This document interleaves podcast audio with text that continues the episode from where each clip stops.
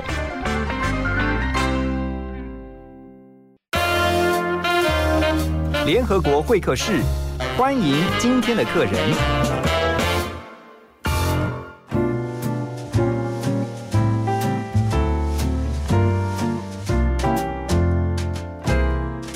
欢迎回到幸福联合国，我是何荣。今天早上的会客室啊，我们要一起来关心一个议题，就是新二代的议题。呃，在我们的周边有很多的新二代，不知道大家有没有发现，这个“新”啊，不是明星的“星”啊，不是星星的“星”，而是新旧的“新”。所谓的新二代呢，就是新著名的下一代啊。说到了新著名啊，我这边有个数据先提供给大家，新著名的总数啊，在台湾目前总人口当中呢，是占了百分之三以上了，这是内政部的一个最新统计啊。所以你可以发现是随着外籍配偶的这个增加呢，那现在的新住民，还有包括我们现在提到的新二代啊，人数也越来越多。那说到了新二代呢，今天在我们的节目呢，我们就特别邀请到一位新二代，而且他特别针对新二代所遇到的问题啊，出了一本书。这本书名叫做《身为在台湾的新二代，我很害怕》。为什么呢？一起来欢迎作者刘玉轩。Hello，玉轩你好。大家好，我是作者刘玉轩。玉轩现在还是个学生，而且念大三。不过你是在美国念大学。好，刚才我们在私下聊天的时候说，你是因为疫情现在被滞留在台湾啊？哦，对，我是三月美国大学全面关闭的时候突然回来的，所以算赚到了一个可以回来台湾吃喝玩乐的假期，跟上线上课程。上课就必须要在线上。对。可是我们也聊到很辛苦哎，你现在的日夜颠倒，因为你的大学是在东岸，他们的白天就是我们的晚上，这样，所以我晚上都要上课。你这样会不会上课上到一半睡着？有时候会，但是就再醒来吧。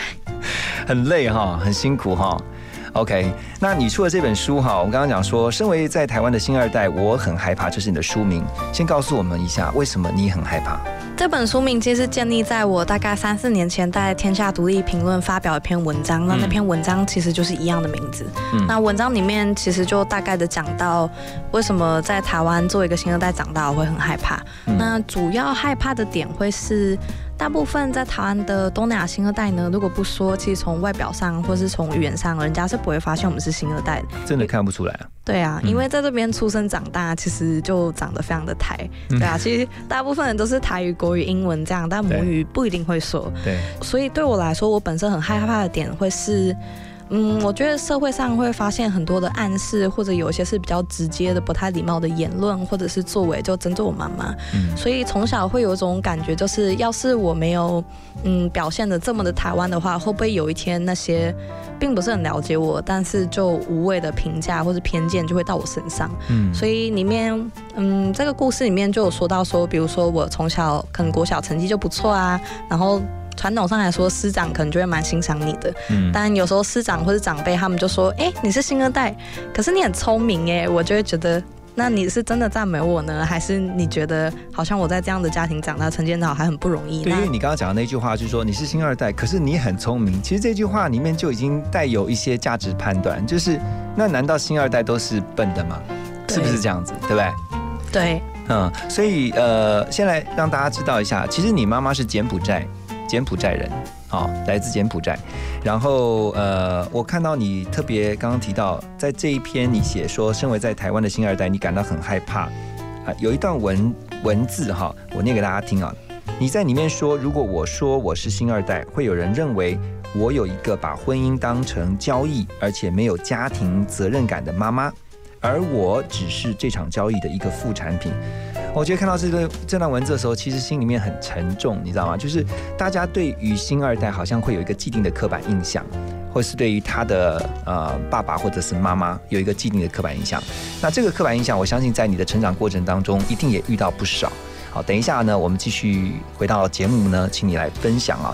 我们今天邀请到的是刘玉轩，他是一位新二代的作家。休息一下，马上回来。你给我一场戏，看着我入迷，被你从心里剥落的感情，痛得不知怎么舍去。不要这场记忆，不要问我结局，心底的酸楚和脸上的笑容，早就合二为一。相信，这感觉像自己和自己分离。那信誓旦旦的爱情在哪里？我一言难尽，忍不住伤心，衡量不出爱或不爱之间的距离。你说你的心不再温热如昔，从哪里开始，从哪里失去？我一言难尽。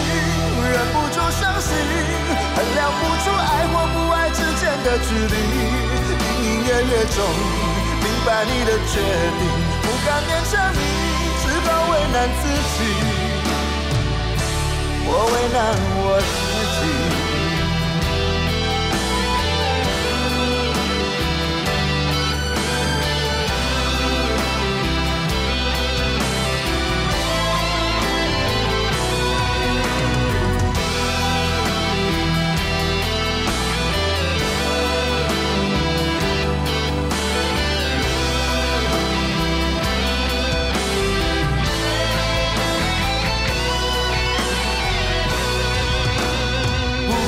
这场际遇，不要问我结局。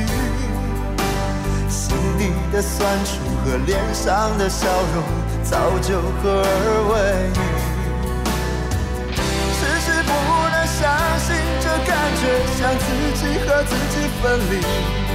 而信誓旦旦的爱情在哪里？我一言难尽，忍不。衡量不出爱或不爱之间的距离。你说你的心不再温热如昔，从哪里开始，从哪里失去？我一言难尽，忍不住伤心。衡量不出爱或不爱之间的距离，隐隐约约中明白你的决定，不敢勉强你，只好为难自己。我为难我自己，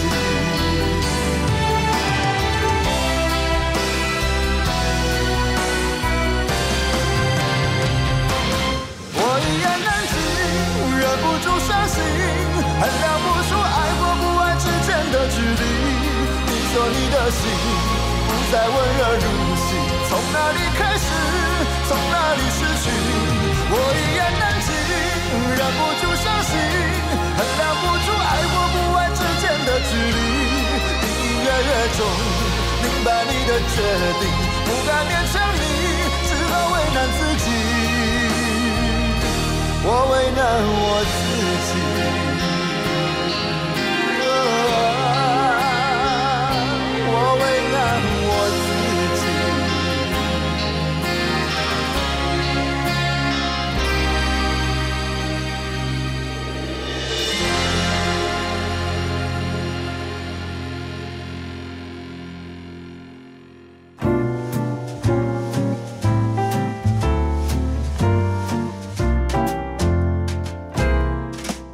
欢迎继续回到幸福联合国。在今天会客室，我们邀请到的是刘玉轩，他是一位新著名二代的作家，出了一本书，叫做《身为在台湾的新二代，我很害怕》。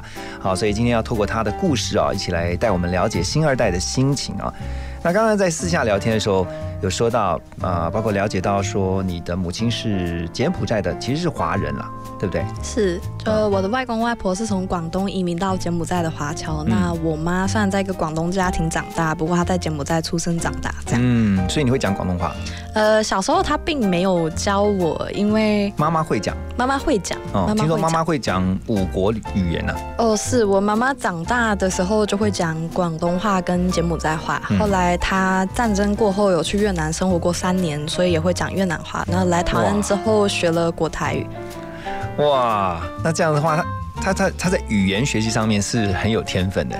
其实倒不是天分，很多人就会觉得流着新二代的血，好像特别就有语言学习的天分。但在我看来，其实就是努力。毕竟你在东南亚长大的话，每个人都会讲至少三四种语言，那你不会第五种，哪一个老板要请你？所以对他们来说是个很自然而然。就算你是因为战争失学，或者家里穷，从来没有上过学，但学会语言真的是必要的，就是为了生存这样。那你妈妈有没有教你柬埔寨语？呃，柬埔寨语并没有，就是、啊、怎么会？呃，因为第一个是在台湾的柬埔寨人口其实特别特别的少，只有不到四千人而已。嗯像我自己，因为我兴趣，我去年暑假是我去越南胡志明市学了一个月的越南文，因为我觉得在台湾其实算是比较实用的，嗯也比较多越南餐馆可以去吃饭啊、点餐啊这样子。嗯嗯，那所以小时候没有学，现在你你长大后发现说要学，会不会很困难？我觉得很困难，但也没有大家想象的困难。就我自己本身对语言学习也蛮有兴趣的。我的广东话是在升高二的时候，我跟妈妈回了柬埔寨一趟。那那边的广东亲戚呢，每个人看到都责怪我妈说：哎，你解你點解冇教你女講廣東話啊？就你怎麼沒有教你女兒說廣東話？啊，你哋廣東話講得好好啊！唔該晒。我剛才聊天說這個廣東話怎麼學的，我老豆我老豆係廣東人啊。主持人说他的爸爸也是广东人，這樣。謝謝你帮我翻译啦。对，呃，对，所以那时候回来的时候，我是买了港中大出给母语是普通话的人的课本。那刚开始学当然是特别难，因为广东话其实有九个音调，而且有很多是国语跟台语没有的音。所以我记得我刚去讲我、你、他这三个字，就讲了一两个礼拜，就每天一直練習，就我、我、我。不过你在这个书中有提到哈，因为妈妈的口音，其实让你小时候你知道说哦，原来我的妈妈跟其他的妈妈是不一样，因为从她的口音。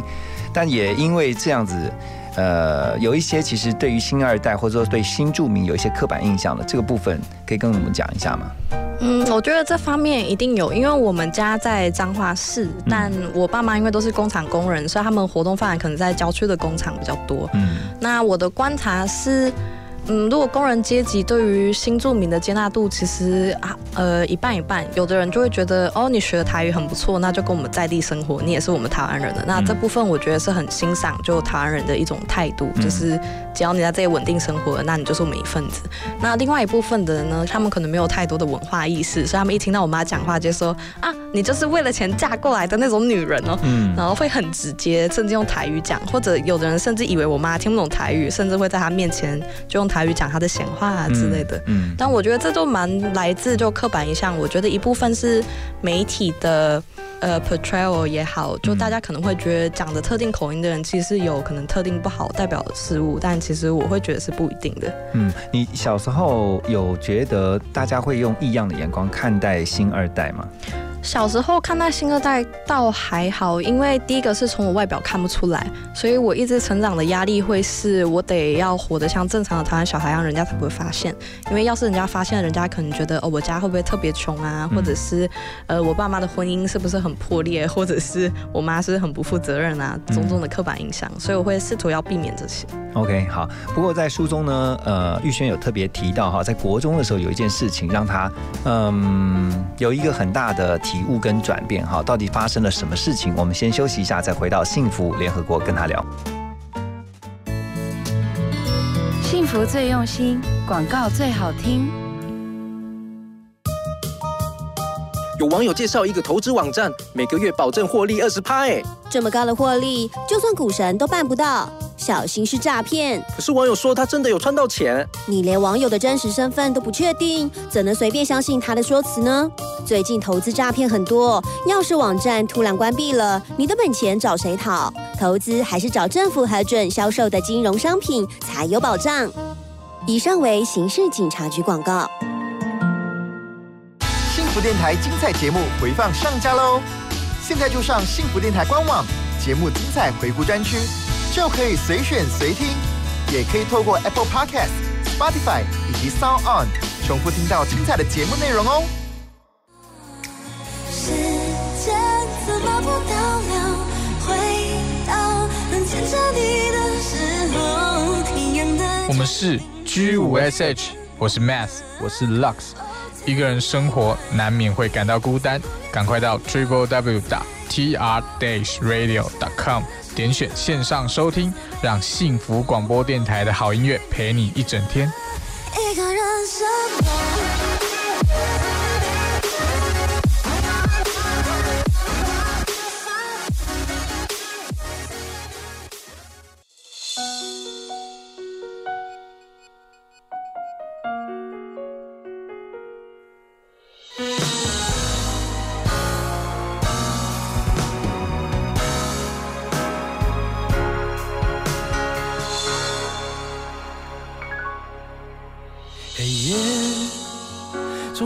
是孤单的最佳听众，有时候也想找个地方躲一躲。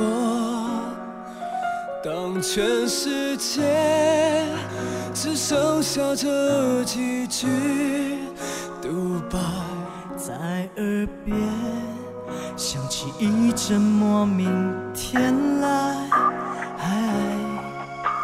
现在有不同过去堆积而来，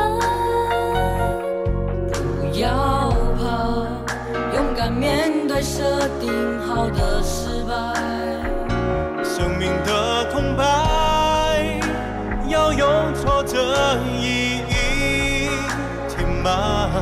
如此一来，心里才有答案。亲爱的朋友，握紧你双手，难免会犯错。多少坚持，多少汗水，我们的梦和一般不同。哦，亲爱的朋友，握紧你双手，雨过天晴后，那些不爱再有我们的梦。要放手。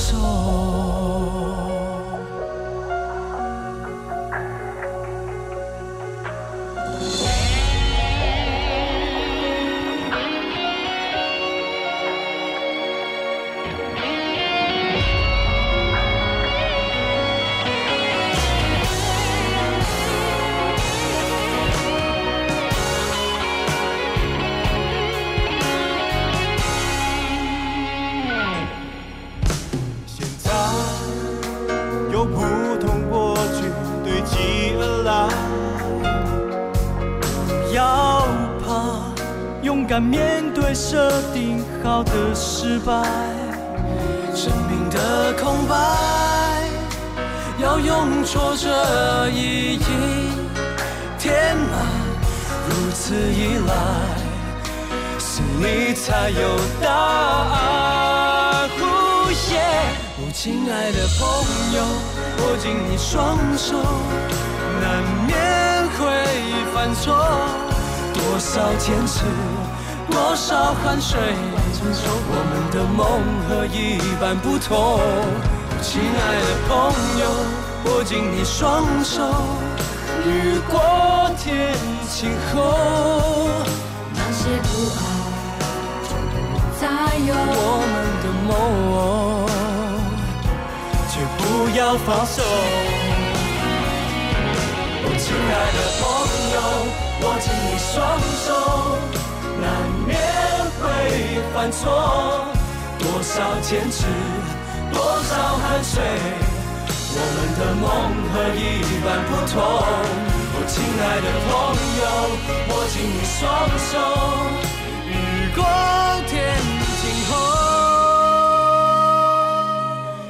那些不安就不再有我们的梦，却不要放手。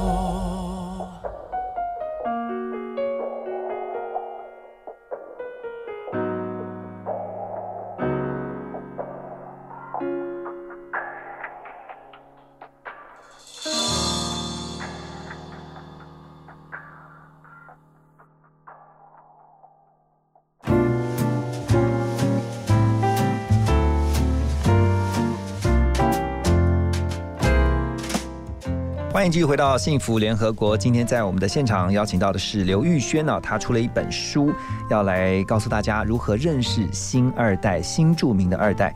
来，玉轩告诉我们一下，国中发生了什么事情？呃，国中的时候，因为我国中从彰化，然后跨区到台中念私校。嗯那因为我爸是身障人士，所以念彰化的公立小学的时候，每学期是有一点点的书籍费的补助的，嗯大概一两千块吧，嗯就是不无小补这样子。那到国中的时候呢，我是到台中念私校，那我妈就打电话到县政府问说，那是不是可以继续就是申请这个补助？嗯当然，我是侧听到我爸妈的谈话，我妈说，可能或许是听到他的口音吧，对方就说，如果你家穷的话，为什么要把小孩送到人家有钱人的学校。嗯那我妈是觉得很生气。那书里面有提到说，我那时候是偷听到我爸妈的谈话，我其实是觉得很不舍的，不是那种很单纯的愤怒，是觉得很不舍。就是我觉得我爸妈其实跟一般人的父母没有什么两样，他们每天上班加班，就是为了买菜付账单跟送我上学。那为什么我们要把父母的阶层就是分高低呢？他们其实也只是想要为我的教育争取些什么，跟养好他们的孩子。你们家几个小孩我们家只有我一个孩子。？OK，所以你其实是从小就很被被爸妈呵护哈。呵护倒还好，我觉得我爸妈的教养方式比较传统，并不是说保守，而是我觉得可能比较靠近我们台湾上一辈工人家庭的养法，就觉得、哦小孩子不要学坏就好，但最重要的是早点教会他们照顾自己啊、经济独立啊，或者是懂得照顾别人的感受。对所以他们并不会对我有太多的要求，或是帮我规划太多。就是我想做的事，他们一般都表示支持，虽然他们也没有办法实质上提供我什么资源跟帮助。嗯，那所以你知道这个爸爸妈妈刚才讲到那件事情，就是在申请补助上面的时候得到这样的回应的时候，你那时候心里面你是那时候几岁？是国中，对不对？国中那时候你心里面有没有因为这样子，你心态开始做了想的一些改变？那时候年纪还蛮小的，可能是国一或国二吧。那我印象很深刻，是因为那时候高呃国中刚进私校，然后才第一次体验到就阶级阶级很大的差距。嗯那那时候听到这个呃我妈跟政府的对话之后，我开始变得愤世嫉俗。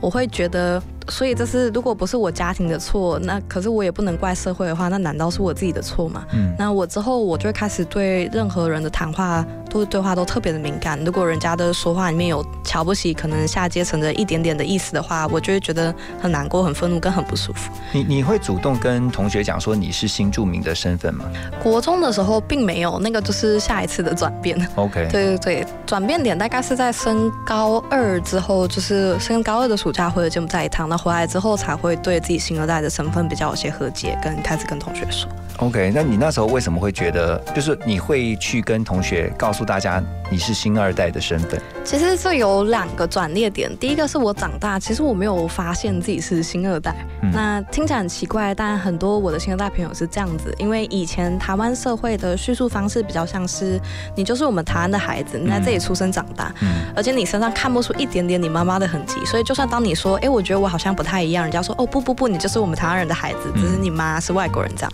所以以前其实大部分现在是并没有什么身份认同上面的危机的。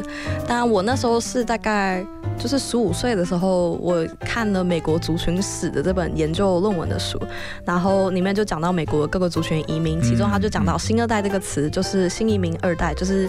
有任何一个爸妈是外国人的孩子，对，那下面列了一个表，就是新二代通常这些特征，比如说可能环境允许的话，课业成绩表现其实都特别的优秀啊，因为他们危机意识感比较重，嗯或者是从小到大就会需要替妈爸妈翻译啊，或者是解释一些事情。这边我打断一下，其实就是我们听到，比如说你去美国好了，你的移民的第一代哦，那移民的第二代就是新二代。对，所以新二代其实不是只有专指，就是你爸妈是，就你妈妈是从东南亚嫁过来的女孩子才算的。是是，所以在这个移民的第二代，你你自己在这个学学生的时代当中，你有遇到过同学，因为你新二代，知道你新二代的身份，然后有觉得有被排挤，或者是有曾经感觉到不舒服的时候吗？我我觉得我比较幸运，并来自同学的话，并没有太多的负面经验，可能是在呃比较传统升学的学校，所以成绩好的话，一般不会有人找你麻烦。又或者是我是女孩子，我目前听到如果遭受同学霸凌的话，好像是男孩子特别的多。嗯，那嗯不好的经验倒没有，但是有比较好笑的经验。好笑的经验要先休息一下哈，等一下回到我们幸福联合国，继续跟今天的来宾刘玉轩来聊。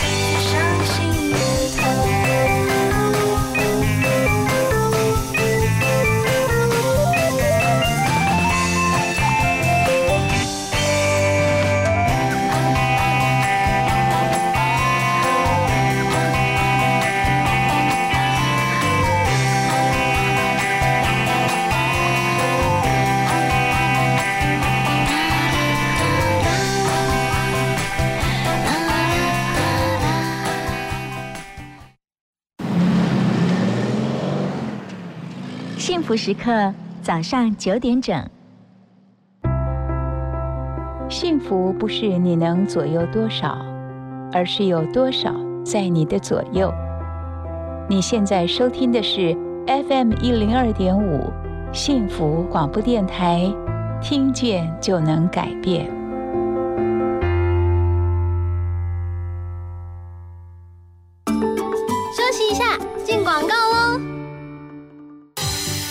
儿子啊，帮妈到银行汇钱给王阿姨好吗？怎么回事啊？昨天她用一个没看过的手机号码打给我，说是刚换新门号，今天就突然打来借钱。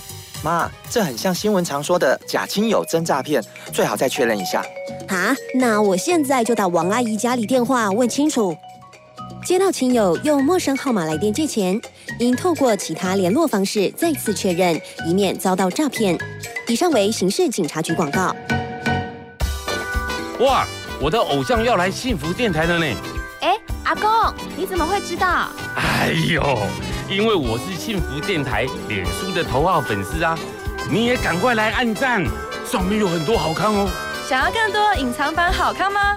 快上幸福电台脸书吧！要记得按赞追踪哦。听见幸福，从心转变，生命最美好的遇见，就在幸福广播电台。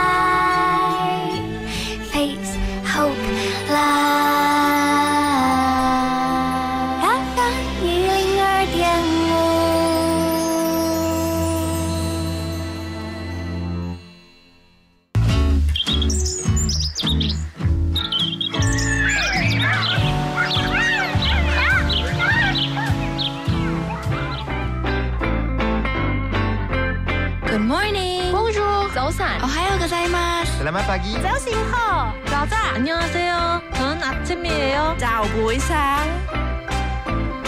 早安，欢迎加入幸福联合国，让你的视野更开阔。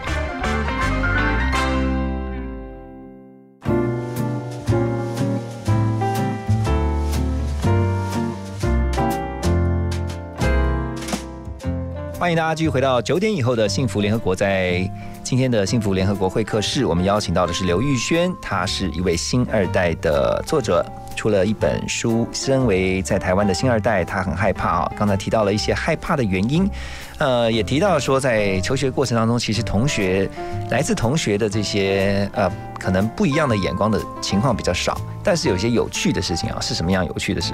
有趣的事情就是呢，各位听众朋友，现在如果特别注意的话，可能会发现我有点广东腔跟英文腔，但是因为是我出国之后讲中文的少，但反而练习广东话的时候多，跟讲英文居多嘛。对。但出国以前的话，其实我台中腔很重，就是一般年轻人说话的方式。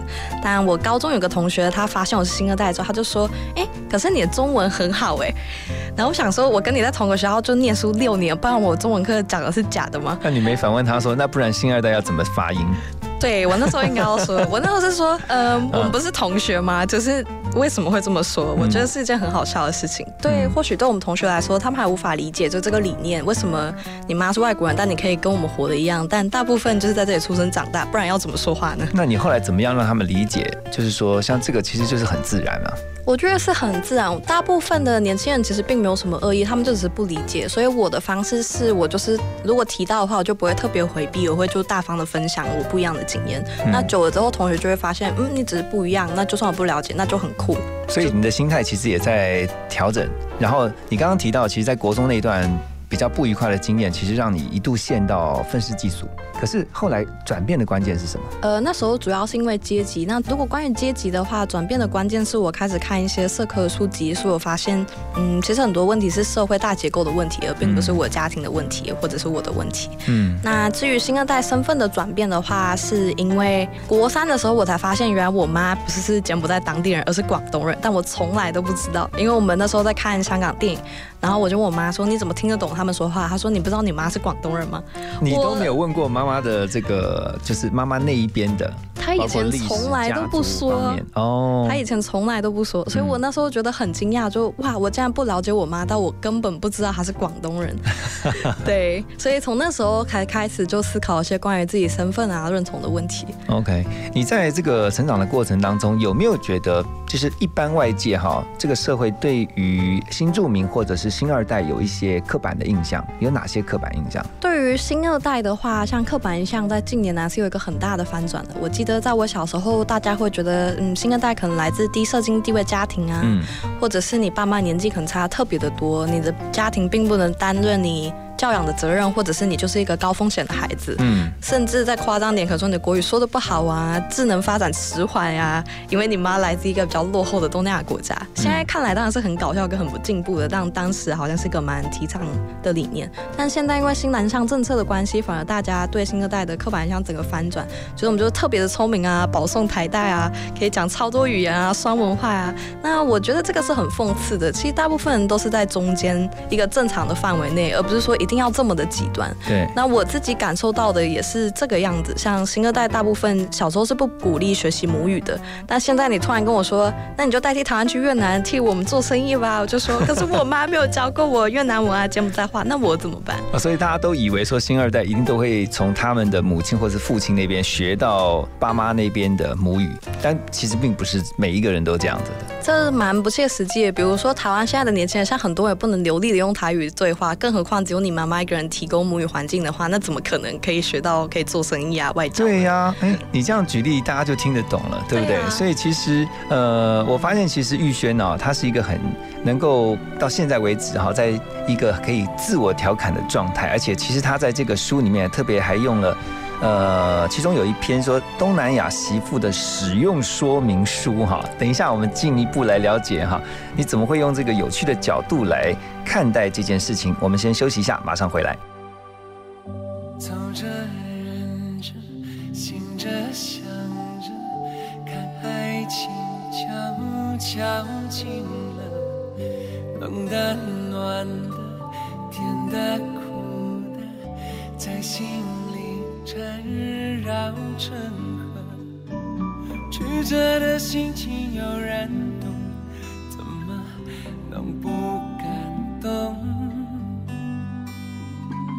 几乎忘了昨日的种种，开始又敢做梦。我决定不躲了，你决定不怕了。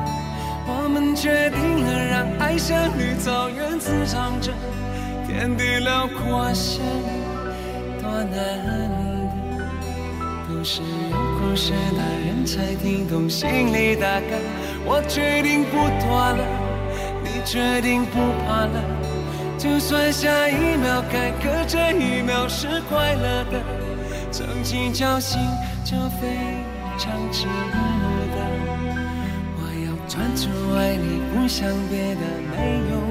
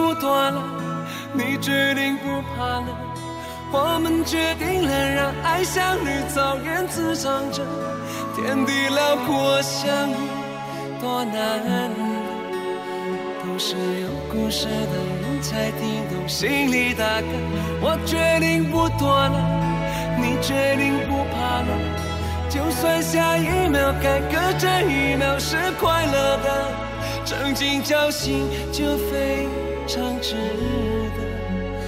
我要专注爱你，不想别的没有。我决定不躲了，你决定不怕了。我们决定了，让爱像绿草原滋长着，天地辽阔相遇多难得，都是有故事的人才听懂心里大概。我决定不躲了，你决定不怕了，就算下一秒坎坷，这一秒是快乐的，曾经侥幸就非常值得。我要专注爱你，不想别的，没有忐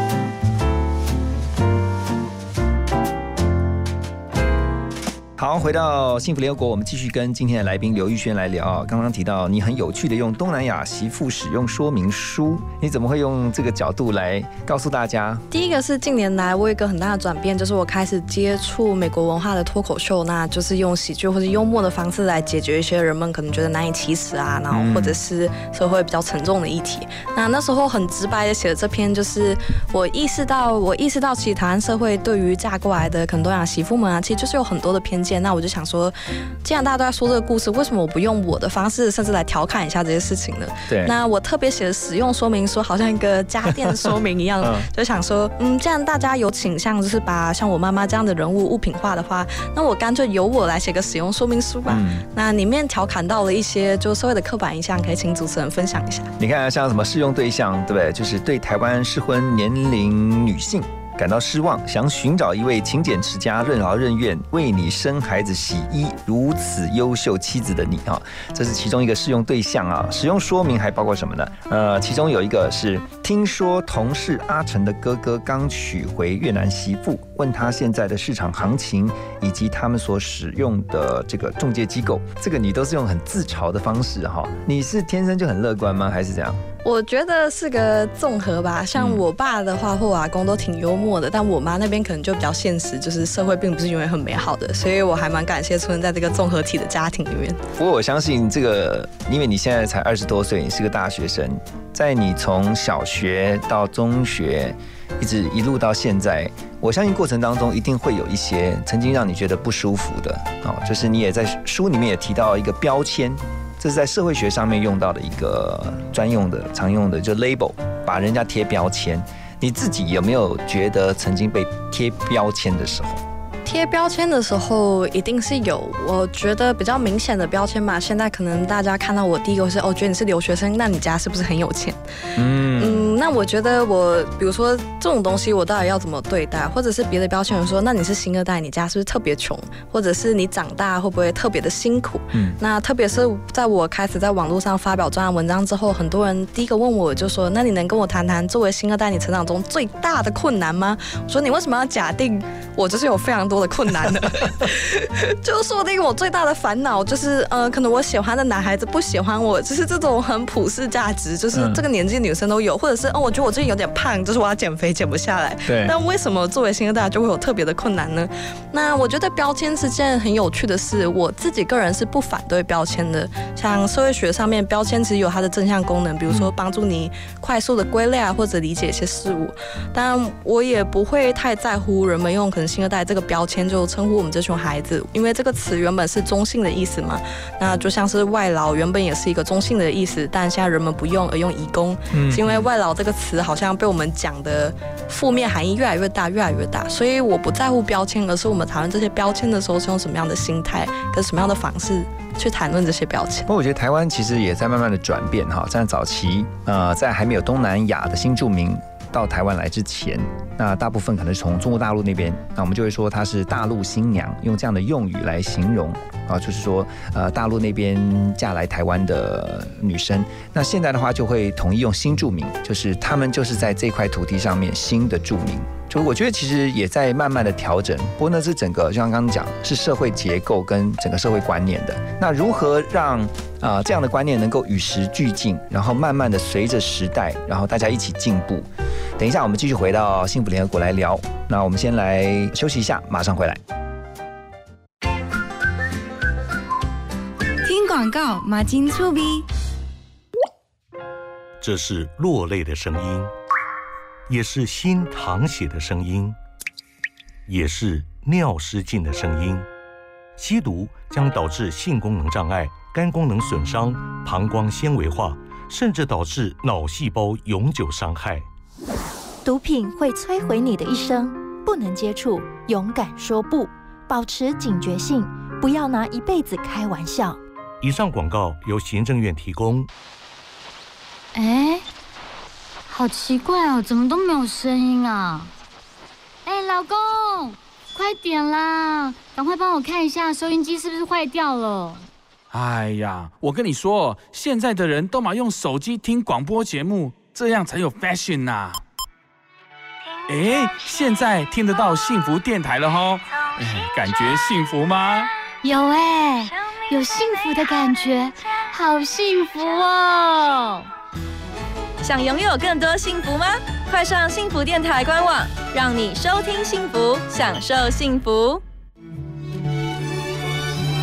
在梦想的路上前进，即使咬着牙努力，也会觉得很幸福。我是爱丽丝，你现在收听的是 FM 一零二点五幸福广播电台，听见就能改变。Face hope love。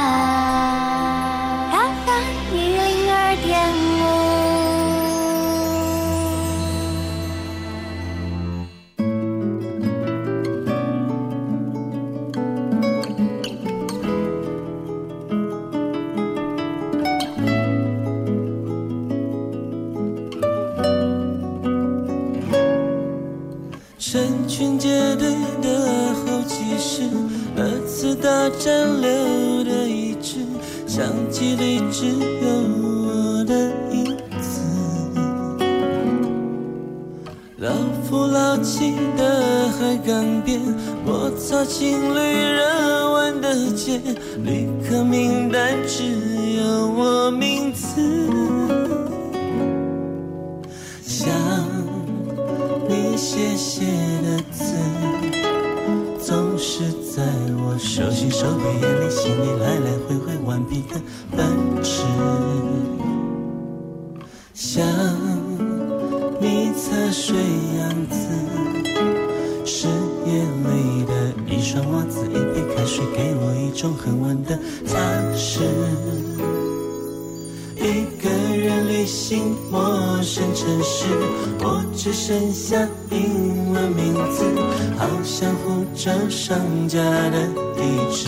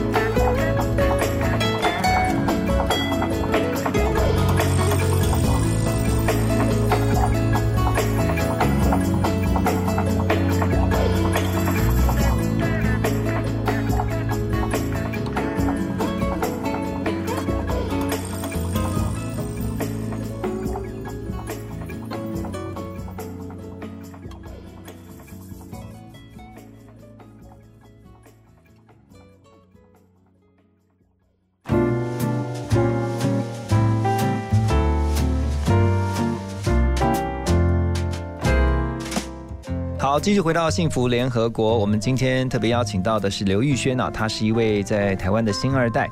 不过我们刚刚也私下聊天啊，其实新二代不是只说就是东南亚这边的这个新住民嘛，其实在台湾有非常多的新住民，还有很多是在台湾得到永久居留权，就是拿到这个永久居住证这种外国朋友，不管是来自于哪个国家，那你们在这边落地生根，你们的下一代就叫新二代了。是，就像呃，我现在实习的老板呢，他其实是个美国人，嗯那不过他在台湾就是定居很久，就娶了台湾的老婆，然后生了孩子。那他其实他跟老婆有阅读了我的书，他们就说，嗯，这样子我是美国人，其实我们的孩子也会是新二代，就是新二代对，那他们看的时候虽然觉得族裔不一样，但他们也为他们的孩子在台湾担忧，会有点担心，就哎会不会我们孩子虽然在出生长大，但也会遇到这些刻板印象的问题啊，或者是人家会假定他们不一样。嗯，或贴标签。对，或者是贴标签，就觉得哎，诶可能你长得比较西方，比较混血，嗯那你家是不是很有钱？所以，如果是刚刚提到标签，如果你是被人家贴了标签，你你会怎么去建议说看待被贴标签这件事情？我会觉得人们会会很自然的就想要给别人贴标签，那这是一个很自然的举动。但我会建议是，第一个是你有没有意识到，当你看着一个人的第一印象的时候，你为什么会有这样的第一印象，跟这样的第一印象是正确的吗？第二个是，我觉得既然标签无可避免，那至于对我的时候，我希望那你就把我贴满标签吧。就你可以贴我是新二代，但你可以看到我是一个政治系的女孩子，我是一个读经济的女孩子，或者你可以发现哦，我很喜欢脱口秀。嗯那我希望你既然要看到我一个标签，那你干脆看到我所有的标签好，这样是一个更全面的看法，我也是比较乐见其成。对啊，所以就是我会发现，其实，在你的分享当中，你是一个从原本你说曾经一度到好像看什么事情都不顺眼，因为可能环境结构的一些看似没有办法改变的问题，然后就陷在一个低潮里面。可是现在你却多了很多是自信跟甚至用自嘲的方式，就是说我就是这样，然后我就是一个你们眼中的星二代，so what？你会不会有发现自己这样的转变？我有发现，但我觉得这个心态转变真的能到这个阶段的话，很大一部分要谢谢我的美国大学的教育。嗯就第一个是我的学校特别的自由开放，种族也特别的多元；第二个是他们很注重社科的教育，就算你是修可能化学啊，你还是会必修一些社会学之类的课。所以到那边我会发现，其实很多我从小经历到的困难，都只是社会现象的一部分。那既然就是你不问被什么贴什么标签，你都可以值得骄傲。像美国人，他吃全素，他还可以很骄傲；他对糖过敏，他还可以觉得很骄傲。那我的同学对我的同学就会说：“你家长大穷，你是移民小孩又怎么样？”就我也是啊，那你应该要很骄傲。你活着就是一个奇迹了，你要难过什么呢？所以我觉得这个是我在美国社会上学到的比较好的一部分嘛，就是开心的看待。那既然人们都活在社会里，那为什么不活得开心一点呢？真的，我觉得你的提醒很棒哦。就是既然都活在这个社会，而且有些事情你没有办法改变，那你就面对它，而且你就是接受，而且用一个比较正向、乐观的心态去迎接他们这些。甚至我觉得像现在很多在网络上面也有很多的酸民，他们可能会有很多的批评啊，甚至攻击啊，你就是 ignore 他嘛，或者说你你可以正面的去乐呃用比较正向的一个眼光去看待。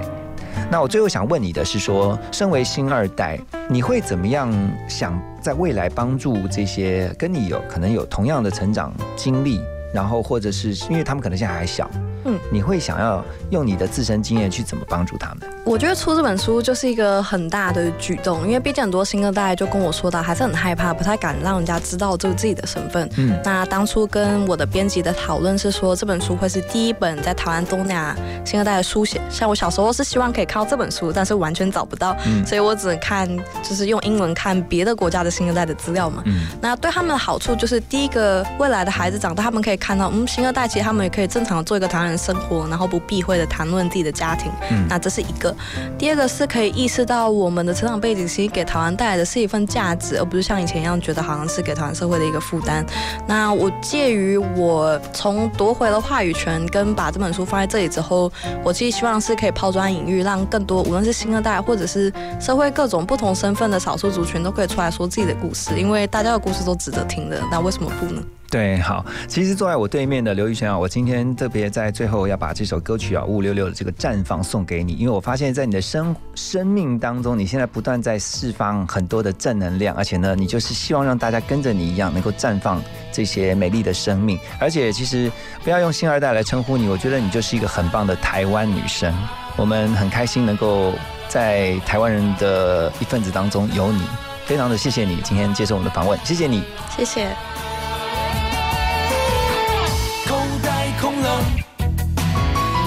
脑袋中了，生命刚好日正当中，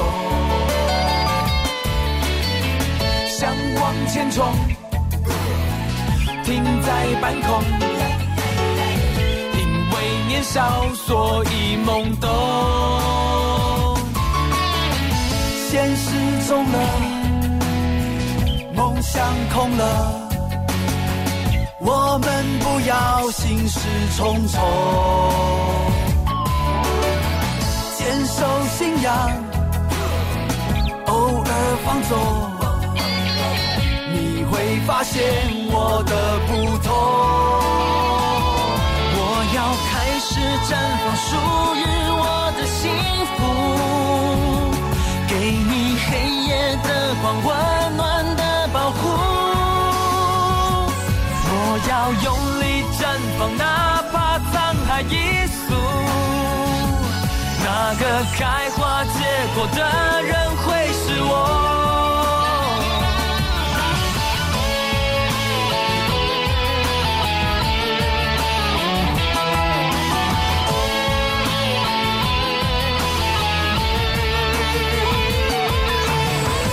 故事远了，回忆淡了。庆幸我们真心爱过，路边小花，迎风站着，笑和泪全散在风中。